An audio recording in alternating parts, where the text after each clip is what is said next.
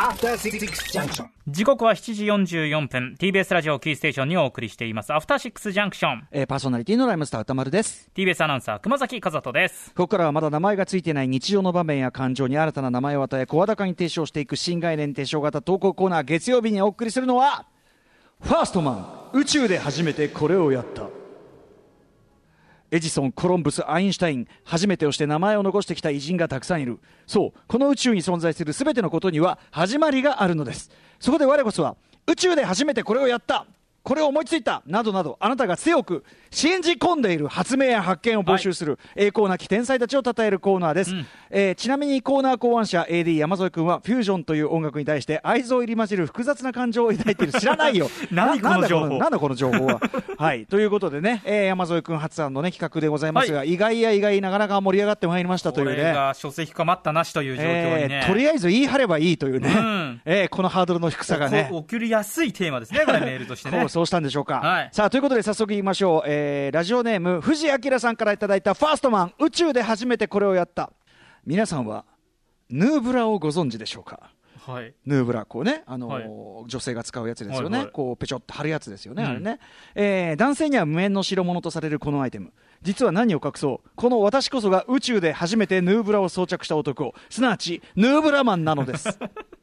本当かよ。これ男だから初めてとかじゃなくてヌーブラそのものを装着したということですよ。あヌーブそうか男女とかじゃなくてそういうことじゃなくてヌーブラを最初に装着したのは俺だとこの人ってことですね。男性だったんだ最初に、単なるそれはそのなんかそういう趣味ということになってきてしまいまこの方がメールで送ってる。ええ。はいはい。時は1980年。夏の終わり頃の出来事でした、はい。その日体育でプールの授業を終えた私は教室であるあ教室である異変に気がつきました。体の拭き取りが甘かったのでしょうかあろうことか白いシャツにくっきりとマイ乳首たちが見えているではありませんか。まあまあまあまあ。その姿はさながらシングルレコード後ろから前からの畑中陽子のようですこれわかりますか？後ろから前からどうぞって1980年の畑中陽子さんのはい。シングルジャケット、確かにですね、えー薄手のこうブラウスそれでこう海辺ですかね。確か浜辺かなんかに寝っ転がってるようなやつで、まああのはっきりとまあ見えてるんですね。今時じゃなかなか考えられない感じですけど。透けてるっていう透けているまあそういうセクシーな曲でもありますから。へいけない！このままでは私のあだ名が後ろから前からになってしまう。心底慌てた私でしたがとっさにある天才的なアイデアがひらめきました。そうだ取れかかったシューズの中敷きを胸に貼ればいいんだ。こそこそと教室の隅でシューズの中引きを両胸に装着。セロテープで固定すると見えません。見事に私の乳首たちはクラスメートたちの目から逃れることに成功しました。それから、えー幾年月。今では世界的な定番アイテムとして浸透しているヌーブラですがあの日あの時私が装着しているところを盗み見た誰かの策略によって私の偉業は闇へと葬り去られたのでした。父を崇めよう我こそがヌーブラマン。世の父を救った男だ。ね、今ちょっとね熊崎君には後ろから前かはい。らジャケットをね見ていただいております。いやだいぶだいぶな透け感ですねこれね。そうですね。畑中陽子さん。もともとあのもちろん歌手でねあのカナダからの手紙なんてのもやってましたけど、へー。あのここからちょっとセクシー路線というかね、はい、感じになってということで、まあ、今では考えられないですね。このあの普通にレコードジャケットがもう大体見えているというのはね。もう結構ちょっと透けというかもうまあもうもうもうもろもろもうもうもろですね。なんか今ええアップになりましたけどね、えーで、うんえーあのまあその畑中陽子さんのまあここでちょっと後ろから前からかけるかけるべきかっていうのがあるんですけどね本当はね、えーそれはいいんだけどさえっ、とこれねはいその乳首が透けてるからやばいっつって、教室の隅で、うんシーズシューズの中引きを、うん中敷きをセロテープで固定するアクションっていうのが、うんあの目撃されてないわけないじゃないですか周りの、まあ、ね教室でやったんだったら間違いないですよね。トイレの個室に駆け込んだわけじゃないですもんね。あの乳首が透けている件よりはるかにキーな行動をとってるわけじゃないですか。間違いない。何をやってるんだあいつはと。く 靴靴から取ったものをええ。なんか胸に貼ってるぞあいつと、うん。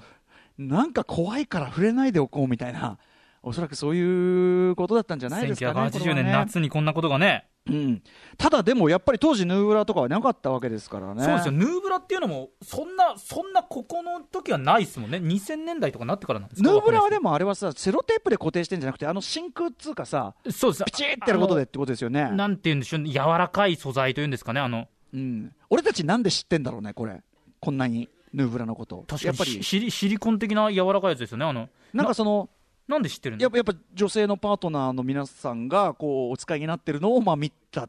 しょうね、まあまあそれしかないですよねななんでこんなに知ってんのかなってやっぱ思っちゃったよね正直ね今ね。確かに、ね。まあ確かにそのヌーブラについて調べたことはないですけど、基本情報はね、頭に入ってますね。なんなら自分で胸に貼ってみたこととかないですかだって。あのちょっと谷間ができるんですよね、これ、いい感じで。あこうギュッとやるそうそうことでね。そうそう、んん。ありますあります。う。ん、ありますか小松さんも、いい感じの谷間ができるっていう印象はありますよ、僕は。男性もヌーブラ使用感というかねあったりるといそうですね、うん。もう。これはねもともとは乳がんの患者向けでメーカーが開発しあたものそうなんですか、だそれは全く知らなかったです。ああなかなかそうなんですね。はい、なので、まあ、そのでもその根本的な発想のもとには藤井明さんのその、えー後ろから前から事件というのが元にあったのあったんでしょうね。ではないかという、あ早いでもその要は違うんだよそのそれが元になったかどうかは関係ないんですよその誰誰よりも早くやったかどうかがやってたという、この藤井明さんが1980年の夏にそれをやっていたという事実は間違いなく存在すると。ただ藤井明さんに言いたいのはその乳首を隠し仰せたって思ってるかもしれないけど、そ多分クラスメートの皆さんはそれよりもあなたのあのキーな行動全般みたいなものにそうですね。おののいていたんであろうという、もっと隠さないといけないことがあったかもしれないですね。ええええあのその隠蔽工作の方が派手っていう、ええええうん、ことであろうっていうのはちょっと予想されるあたりかなと思いますね、ファーストマンありがとうございますありがとうございます。もう一発いきますか？行きましょう。うん、えー、いきましょう。えっ、とね、ラジオネーム山口のものさんからいただいたファーストマン、宇宙でこれ、初めてこれをやった。残念ながら実行した当事者ではないのですが、はいオンライン飲み会を提唱したのは、多分きっとこの私です。8年ほど前、Google プラスというサービスが開始された頃、ユーストリームの中の番組、ユーストリームえーに、えーチャットで参加していた時だったと思うのですが、ハングアウトで最大10人が同時に会話できるという機能が取り上げられた時、チャットで、じゃあそこで飲み会ができるんじゃ、と書き込んだところ、その書き込みをもとに、あれよあれよといううちに場が盛り上がり、数日後、配信番組の視聴者を含む10人の代表的人物たちが SNS 上で飲み会を始めたのです。一方、私本人はといえば、ウェブカメラを買うお金がなかったことと、顔バレが嫌だったので、オンライン飲み会には参加できず、ただいつも通りにチャットで参加したに、えーともとどまったのですという、山内のものさんからいた、はい。これはもう、これはファクトじゃないですか、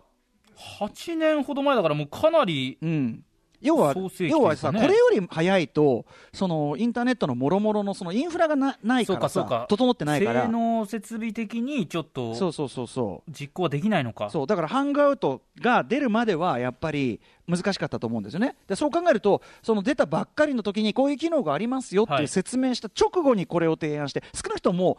宇宙でかかんないけど日本では間違いなく早いんでしょうね日本語圏の中ではね。そういうことですね。いやだからこれはもうファーストマンですよ。これもう完全認定ですこれは。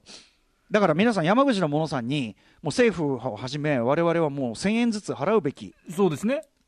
今だからこれ、オンライン飲みってみんな言ってますけど、それのベースは間違いなくここにありと。だから山口の者さんはもう今からでも SNS とかを全面展開してお提唱したのは俺だって声高に、うんもう声高にもう主張しまくるべきだと思いますもうわーっつってそうですねそしてみんなから白眼視されるこれがやっぱりパイオニアの定めなんでしょね。そううですね。まあ、うん。本当だったとしても、今言ったらちょっと後出しじゃんけん感が相当出ちゃいますし、ね。えーでもこれはでも本当なんだよ本当なんだよってこう言い張る。まあ、確かに言い続けるっていうことは大事。そしてより白眼視される、ええ。まあ、これはもうやむなきサイクルでございます。山口さんもこれはもうカミングアウトしてしまった以上はねこれはもう事実がもう事実ですから、うん。えーこれはやっていただきたい。ちなみにあの、えーいわゆるふ即興のフリースタイルね、えーやった、えーメロイエロの金ちゃんというラッパーがいるんですが、はい。彼は即興のフリースタイルを間違いなく日本語において、まあ、パイオニア的に、うん。あの開発した男なんです。間違いなく発明した男なんですよ、はい。はい。以前もこの番、あのウィークエンドシャッフル時代も特集したんですけど彼が若者にいや即興のフリースタイルってのは俺が始めたんだよねって言っても またまたって全然信じてもらえない。それはな、なんなんでしょうね。日頃のそのキャラクターといそうか関係性もあるんですか？そうです。カリスマ性がなさすぎる問題。それはもう、あと、あと、マミー・リーさんがですね、はい。だよねっていう大ヒット曲ね、ちょっと熊崎君ぐらいでも、ギリッとだよね、だよねってわかりますかね、大ヒット曲があったんですね、日本語ラップの最初期のヒット曲ですね、だよねの作曲、実はあのマミー・リーさん、名前を連ねてるんです、実際関わって作ってるわけですね、で、それが街で流れてる時に、彼はまだそのライムスターとしてそこまで、ね、その活躍がその知られてない時だったので、うんうんうんその友達に、あこれ、俺、書いた曲なんだよっつっても、マジ信じてもらえなかったっていう話をだか。ら、そうか、そうか。これはそう、そりゃそうですよね。うんうんうんうんだってただのまだ学生やってたんだもん、その頃は。そうか、そうか、そうか。あのあのがちょっととある学校に入り直してたんです、彼は。はいだから、はいはいね、そういうこともあるんですよね。だから山口の者さんもなかなか大変だと思いますが、えー絶対に信じてはもらえないかもしれませんが、もうずっと言い続けていただきたい。そうですね、そういう事実があるわけですからね。オンライン飲み会を提唱したのは、私と山口の小野さんでございました。そんな感じでファーストマン、引き続き募集していきましょうかね。はい。えーこの時間では皆様からメールお待ちしています。投稿コーナーの宛先は、歌丸アットマーク TBS.CO.JP までお願いします、えー採用された方には番組ステッカーを差し上げます。ということで、ここまで新概念提唱型投稿コーナー、ファーストマン、宇宙で初めてこれをやったをお送りしました。え